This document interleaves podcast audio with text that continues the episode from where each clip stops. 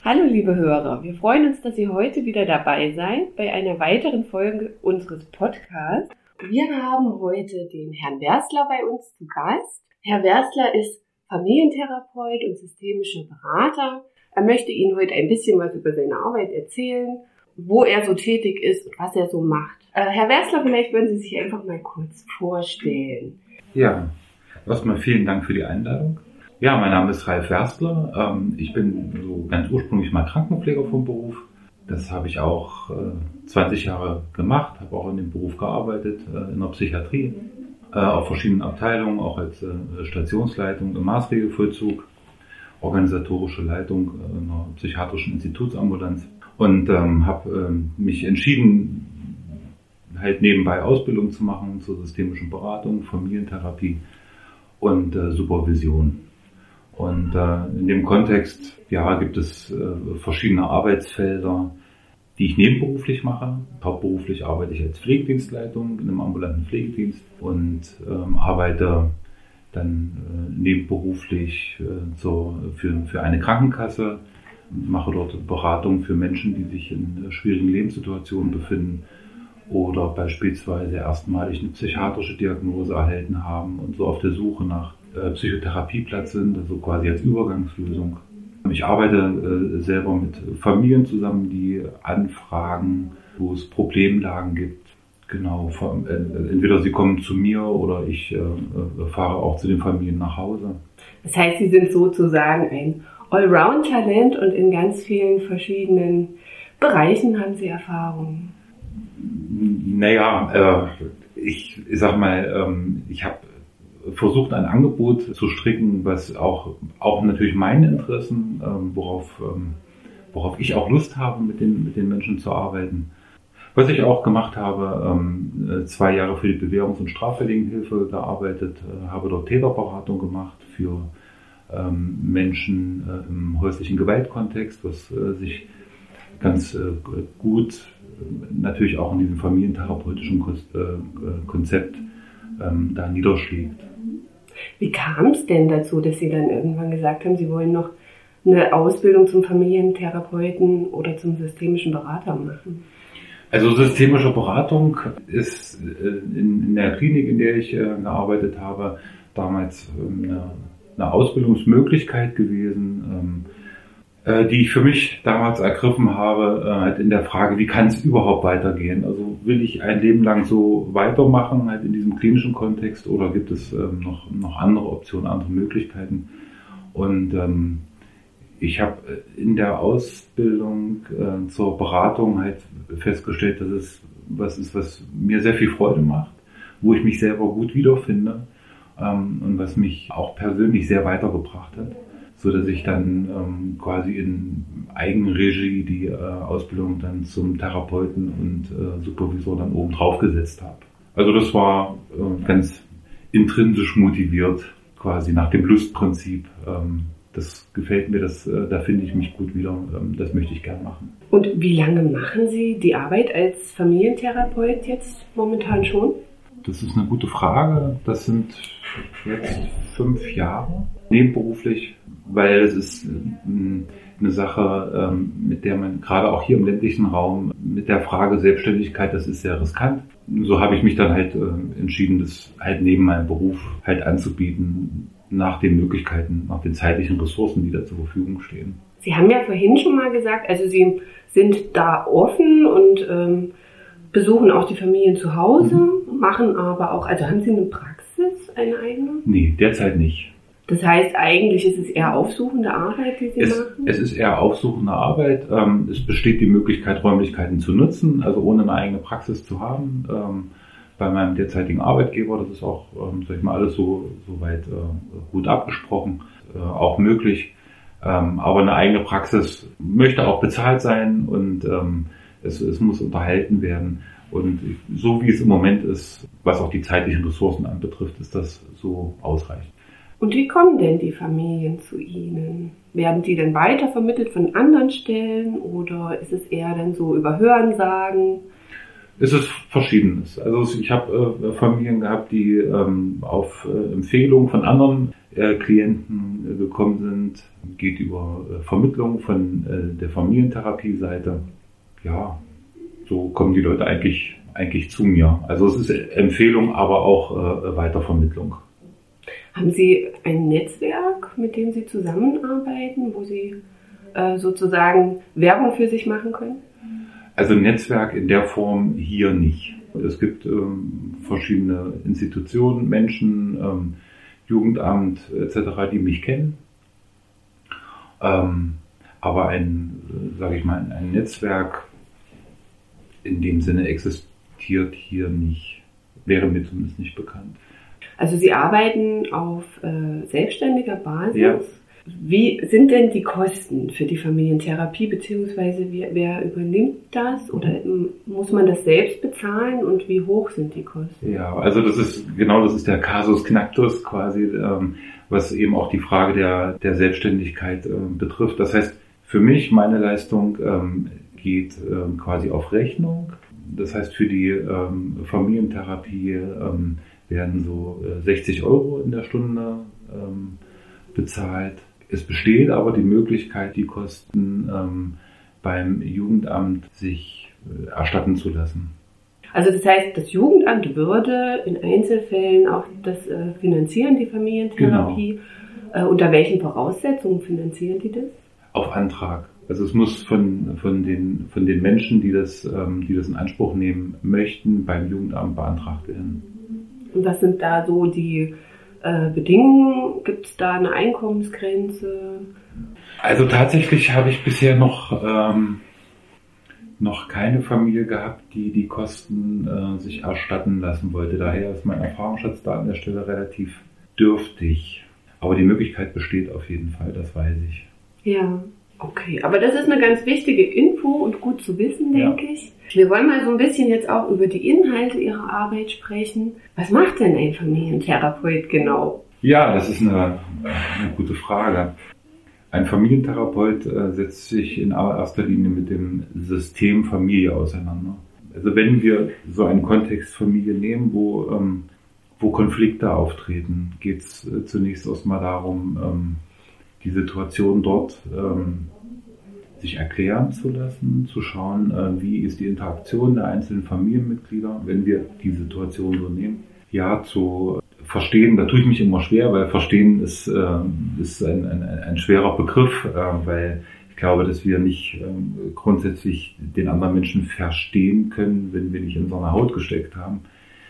Ähm, das tun wir ja grundsätzlich nicht, aber ähm, die Dynamiken nach, nachzuvollziehen, die dort, die dort sind. Und zu schauen, ähm, an welchen Stellen drückt es sich aus, wo ist die Problemlage. Also häufig ähm, kommen die Menschen ja mit ähm, diffusen Problemlagen, mit ähm, äh, Frage nach äh, Konflikt der Eltern oder die Kinder sind die sogenannten Symptomträger. Ne?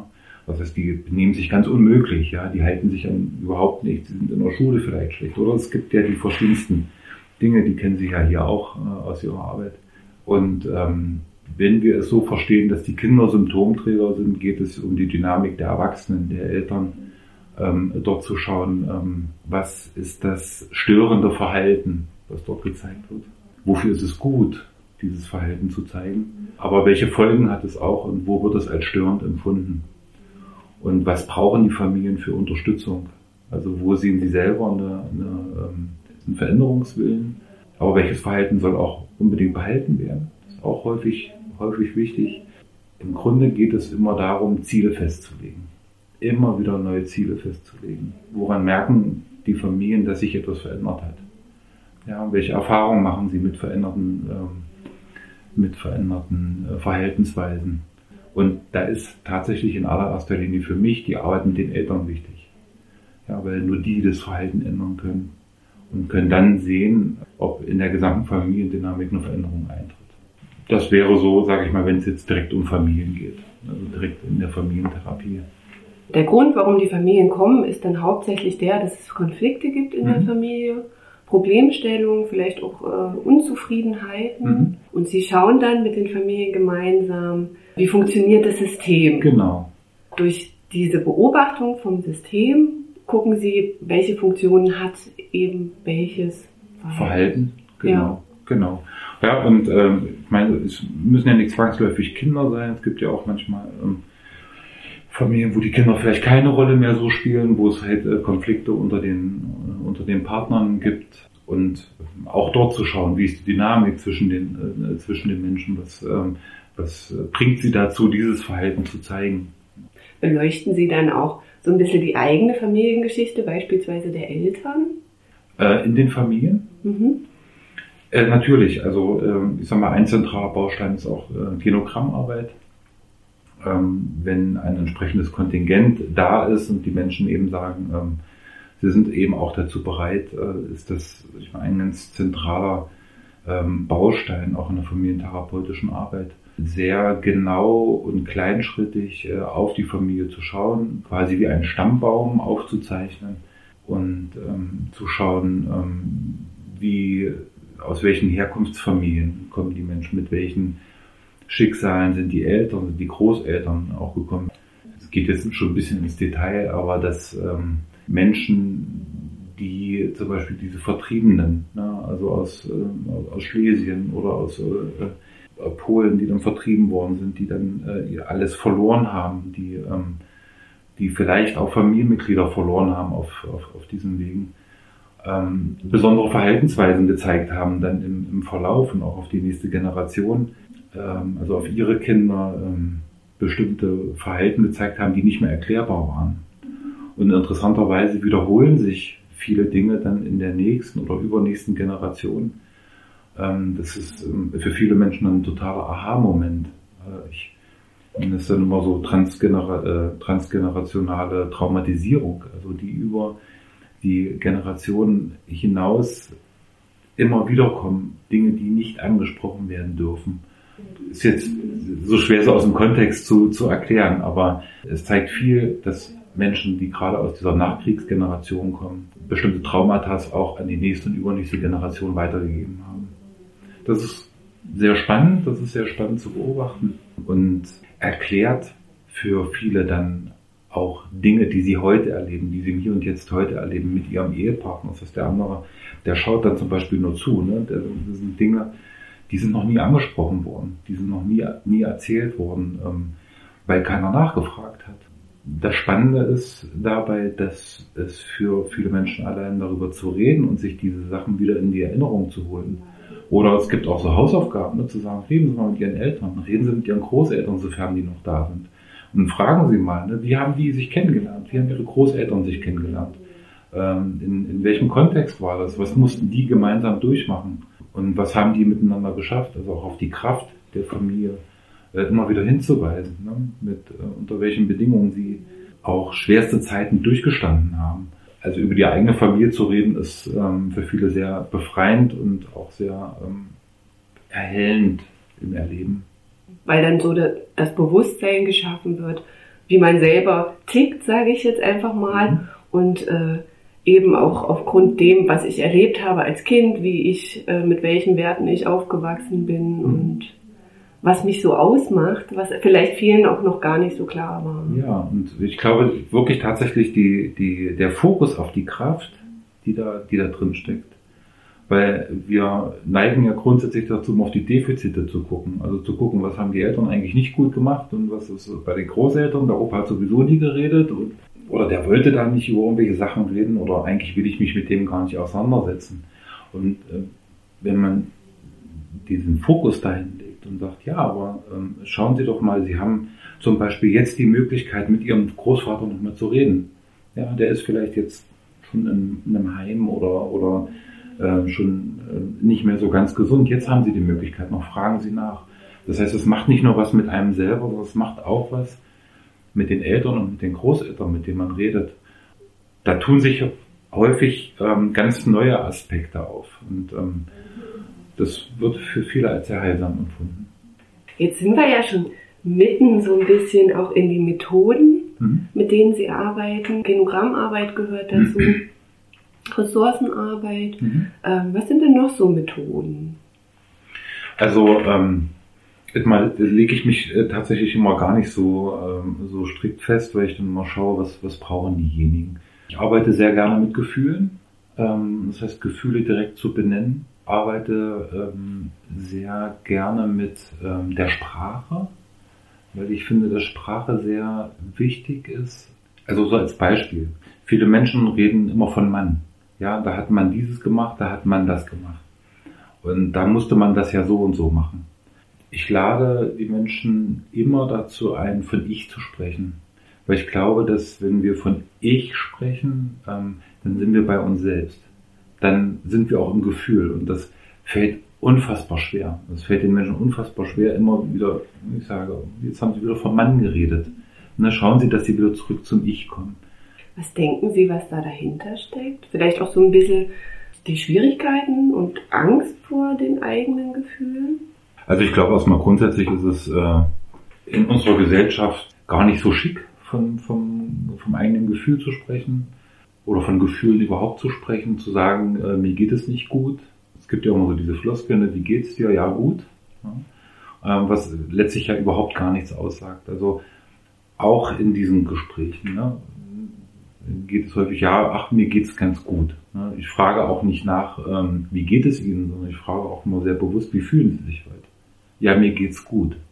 Ja, was letztlich überhaupt keine, keine Aussage ist in dem Sinne, also keine qualitative Aussage, sondern wir sagen, versuchen Sie in das Gefühl zu kommen, versuchen Sie mal zu sagen, was Sie jetzt gerade im Moment fühlen. Da gibt es tatsächlich einen Unterschied äh, zwischen Männern und Frauen. Ähm, Frauen gelingt es leichter, die ähm, sind eher äh, in der Lage, auch ein Gefühl zu benennen. Ähm, erkläre ich mir so ein Stückchen daher, dass ähm, in der Erziehung von Mädchen äh, eher das Gefühl, der Begriff von Gefühlen eher auch vermittelt wird über die Mutter. Bei Jungs ist es tatsächlich schwierig. Männer haben ähm, genauso Gefühle wie Frauen. Es fällt ihnen aber schwerer, ein Vokabular dafür zu finden und ein Gefühl direkt zu benennen. Männer sträuben sich da auch eher. Da ist eher ein Widerstand.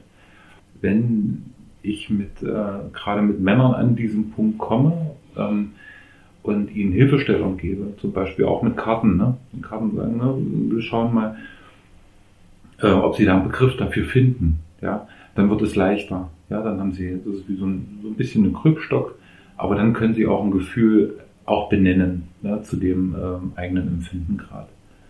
Also das finde ich, ähm, das sind sehr basale Geschichten. Das, ähm, das ist jetzt nicht der große Zauberhut, den ich, den ich dort aufmache, sondern ähm, wirklich erstmal ganz basal am Anfang zu schauen, wo steht, wo steht ihr gerade, ne? wo, worum, worum geht es eigentlich gerade. Und neben Techniken wie Genogrammarbeit oder Aufstellungsarbeit ist das, ähm, glaube ich, für die Menschen, die sich in einer akuten Krise, in einer akuten Situation befinden, erstmal wesentlich hilfreicher. Also alles andere, die großen Methoden quasi, die brauchen immer Zeit, die brauchen äh, auch ein entsprechendes Kontingent, äh, was die Menschen da zur Verfügung haben, also ein Zeitkontingent. Da kann man äh, aus einem breiten Koffer quasi schöpfen. Ausstellungsarbeit, vielleicht könnten Sie das nochmal ein bisschen erklären für mhm. die Hörer. Was bedeutet das?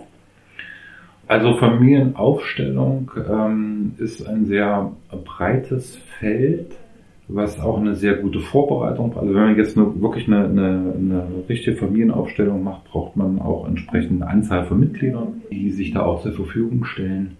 Ähm, und im Zentrum geht es darum, ähm, zu verstehen, was in den Menschen mit ihrem Problem vor sich geht und zu schauen, was sie gerne verändert haben möchten. Und beginnen würde ich dort immer äh, mit einer Genogrammarbeit und in dieser Genogrammarbeit einen Auftrag zu erhalten.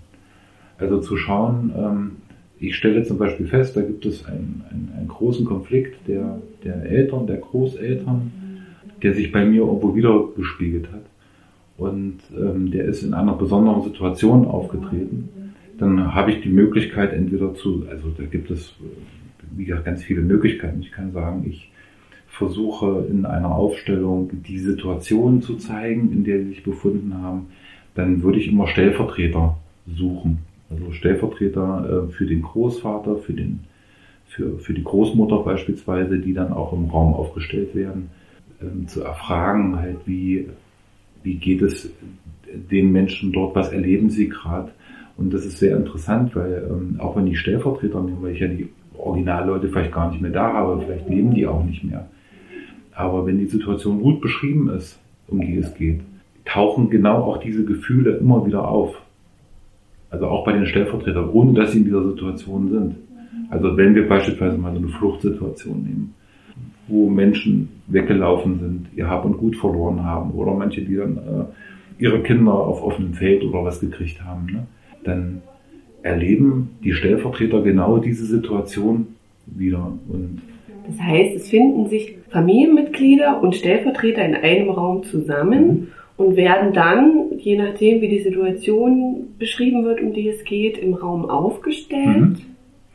Also ich sag mal, richtig gut macht sich das natürlich äh, oder äh, sehr komfortabel ist sowas, ähm, wenn wir das jetzt mit realen Menschen machen. Es gibt verschiedene Möglichkeiten, eine Aufstellung zu machen, aber dann ist es gut, wenn man viele Familien hat äh, oder, oder viele Menschen hat, die für so eine Aufstellung auch bereit sind, die sagen, ja, ich möchte das auch mal machen, ich möchte das auch mal erleben. Man kann aber auch eine Aufstellung relativ, relativ klein äh, an, einem, an einem Familienbrett machen und es ist nicht weniger wirksam. Ja, also eindrucksvoll ist es natürlich, wenn ich reale Personen habe, die ich auch erfragen kann. Wenn ich es äh, auf einem Familienbrett mache, dann kriege ich das natürlich relativ schnell in kurzer Zeit mit so kleinen Holzfigürchen. Kann ich da gucken, wo, ste wo stehen die Menschen äh, dort, wie stehen die zueinander, wo schauen die hin, ja, äh, wo möchte jemand stehen, ja, ähm, wie geht es demjenigen damit? Und dann können natürlich die Menschen auch selber ihr Gefühl dahin transportieren und können sagen, ach, das fühlt sich so und so, fühlt sich das gut an oder ich möchte vielleicht meine Figur doch nochmal woanders hinstellen. Und dann halt in, in diese Metaperspektive zu gehen, darauf zu schauen, sich das Familienbrett dann anzuschauen, zu sagen, Mensch, ähm, ist das so in Ordnung, möchte ich das so lassen? Oder möchte ich eine Veränderung haben? Und welches Familienmitglied möchte eigentlich eine Veränderung? Ja, wo möchte eigentlich jeder stehen? Und ähm, manchmal gibt es ja dann äh, Kinder, die sich oder, oder, oder Familienmitglieder, die sich dann ganz außen hinstellen und das ist überhaupt noch gar nicht so betrachtet worden von den Eltern. Die sagen, Mensch, warum stehst du so weit außen? Ich sehe dich so gar nicht. Und dann gibt es verschiedene Gründe. Ne? Dann sagen die Kinder, ja, ne, ich fühle mich zum Beispiel von euch überhaupt gar nicht gesehen und ähm, euch sind ja andere Sachen ganz äh, viel wichtiger und das ist dann vielleicht ein Aspekt, den die Eltern überhaupt noch gar nicht betrachtet haben, weil sie meinen, dass sie ja alles tun und dass sie ähm, für ihre Familie ganz da sind. Ne? Äh, und das äh, gar nicht im Fokus haben, dass die Tochter ganz weit außen vor steht. Also, ne, das jetzt so als, als Beispiel. Es gibt ja äh, tausende Beispiele, die man da nennen kann. Also das verdeutlicht praktisch vielleicht auch Dinge, die noch nie thematisiert genau. worden sind. Ja. Und äh, macht das, veranschaulicht das genau. sozusagen genau. nochmal. Genau, also die Frage der Metaperspektive, also von außen darauf zu schauen, ähm, gibt eine neue Perspektive. Das ist eigentlich so der entscheidende Punkt ja, aus der eigenen Perspektive des sich immer Drehens der Probleme, die drehen sich, es ist immer das Gleiche. Und egal was ich mache, es ändert sich ja nie etwas, sehe ich da meine Aufgabe, die Menschen anzuhalten, zu sagen, okay, machen wir mal einen Stopp und schauen mal von außen drauf, was ist hier eigentlich los. Und dann besteht die Möglichkeit zu sagen, äh, Perspektive verändern, was möchten Sie denn ändern? Wo soll es hingehen? Was ist, was ist ein gutes Ziel? Und dann sind wir wieder in der Zielvereinbarung. Ja, das klingt sehr interessant. Was würden Sie sagen, wann ist ein Familientherapeut genau die richtige Wahl, wenn man sich Hilfe suchen möchte? Die richtige Wahl ist ein Familientherapeut dann, wenn der Klient oder die Familie sich dafür entscheidet. Wenn sie, wenn, wenn die Familie sagt, ähm, das fühlt sich für mich gut an. Im, in der Zusammenarbeit mit Familien, mit komplexen Familiensystemen ist es ja, sag ich mal, zumindest nach meinem Verständnis auch gar nicht gegeben, dass sich eine, eine Psychotherapie quasi mit einem kompletten Familiensystem auseinandersetzt. Das macht ja letztlich ausschließlich die systemische Familientherapie, soweit mir das bekannt ist. Das wäre aber auch so ein bisschen die Abgrenzung zu den, ähm, zu den anderen Psychotherapieverfahren. Die Möglichkeit, halt ein, ein, ein komplexes System einzuschließen in einen, äh, in einen Veränderungsprozess.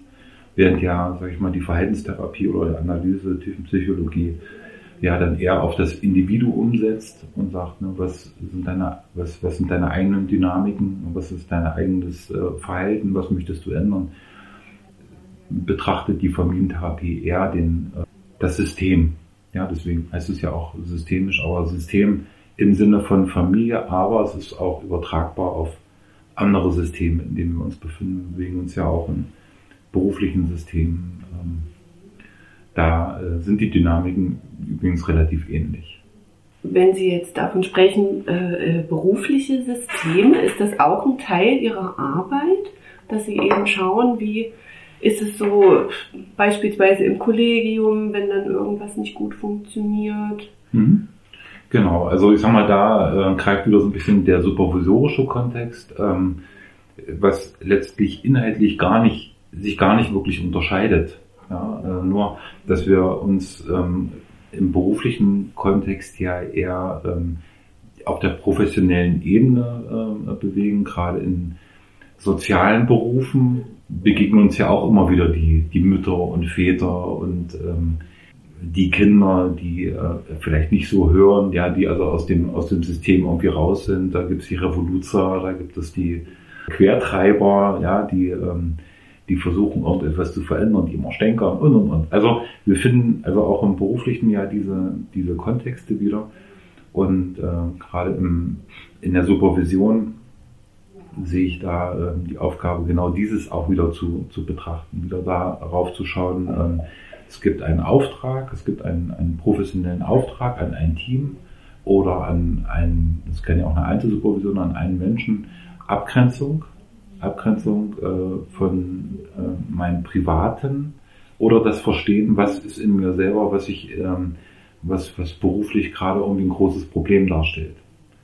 Ja, also auch an dem Fall wieder das Verstehen zu schauen, ähm, was ist mein Anteil und ähm, wie möchte ich das eigentlich gerne weitermachen? Soll das so bleiben? Was soll sich verändern? Ja. Also so, dass es im Team dann wieder ein harmonisches Zusammenspiel gibt? Naja, vielleicht muss es gar nicht harmonisch sein. Vielleicht ähm, sind ähm, die sogenannten Krisen oder die sogenannten Probleme ja auch immer Chancen. Chancen auf Veränderung. Und ähm, die Fragen, ähm, die sich dort stellen, sind ja häufig ähm, gar nicht das Problem selber, sondern die Frage, was aus dem Problem entsteht und für wen es eigentlich ein Problem ist und wie, wie wollen wir gemeinsam damit umgehen. Vielleicht ist es ja auch ganz gut, dass ich den Quertreiber dazwischen habe, der immer mal stänkert. Vielleicht weist er mich ja auch auf, auf etwas hin. Ja, äh, oder wen habe ich im Team vielleicht verloren? Ja, wer ist vielleicht ganz außen vor? Also jeder hat ja auch so seine Rolle in den, in den Teams. Und ähm, sag ich mal, in dem Kontext finde ich wichtig, dass jeder seine Stimme kriegt, dass auch jeder gehört wird. Ne? Wieder neue Perspektiven zu schaffen. Ja? Also wieder den Blick von außen, Versuch, die, äh, das zur Verfügung zu stellen, damit ähm, neuer Handlungsspielraum eröffnet werden kann. Und das nicht nur als Problem gesehen wird, sondern auch als Chance. Mhm. Nehmen wir mal an, ich wäre eine alleinerziehende Mama mit zwei Kindern. Die sind noch relativ jung, also einer vielleicht drei, der andere sieben, haben auch alle Energie. Mit dem Papa bin ich nicht mehr zusammen. Das ist nochmal so ein bisschen eine schwierige Situation. Äh, wir verstehen uns auch nicht mehr so gut. Es gibt immer mal wieder Diskussionen bezüglich äh, den gemeinsamen Vorstellungen von Erziehung. Mhm. Die Kinder sind jedes Woche, zweite Wochenende beim Papa und ich fühle mich allein gelassen. Ja. Bin irgendwo überfordert mit meinen Eltern, habe ich ein Verhältnis, ich sag mal so, das ist so lala, wenig Unterstützung, sind vielleicht auch nicht vor Ort. Mhm. Ähm, ich denke, das ist eine Situation, die vielleicht auch gar nicht so selten vorkommt. Mhm. Wie würden Sie mir jetzt helfen? Ich würde Sie tatsächlich erst mal fragen, wie Sie sich jetzt damit fühlen mit der Situation, auch dass Sie jetzt hier sind, dass wir jetzt hier im Gespräch sind. Ich würde ähm, nach den Kindern fragen. Sie haben gesagt, Sie sind drei und sieben. Junge oder Mädchen? Beides Jungs. Beides Jungs. Mhm.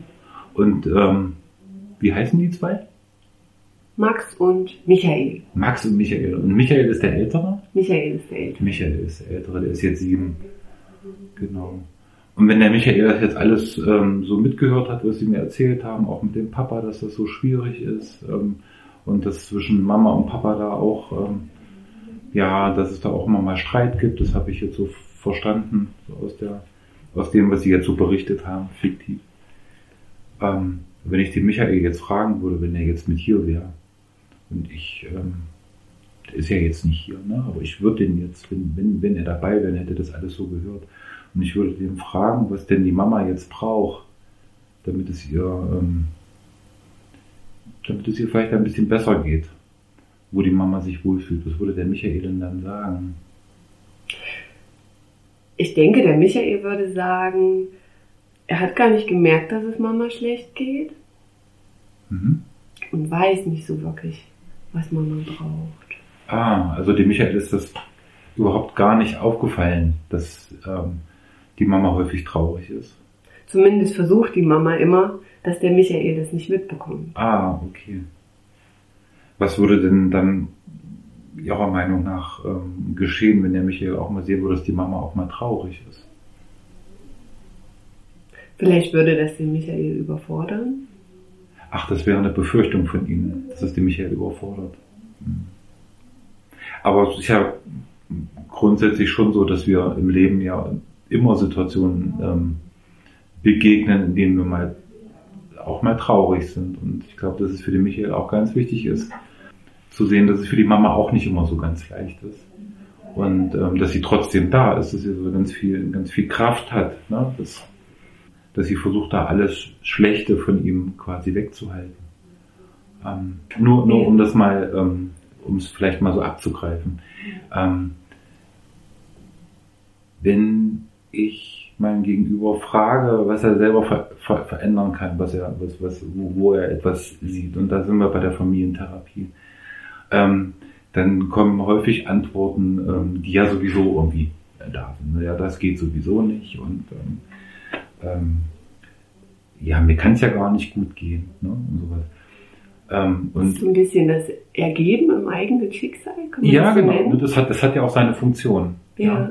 ja. Ähm, das heißt, wenn zwischen Mama und Papa alles gut laufen würde, ähm, dann würde sie ja auch was aufgeben.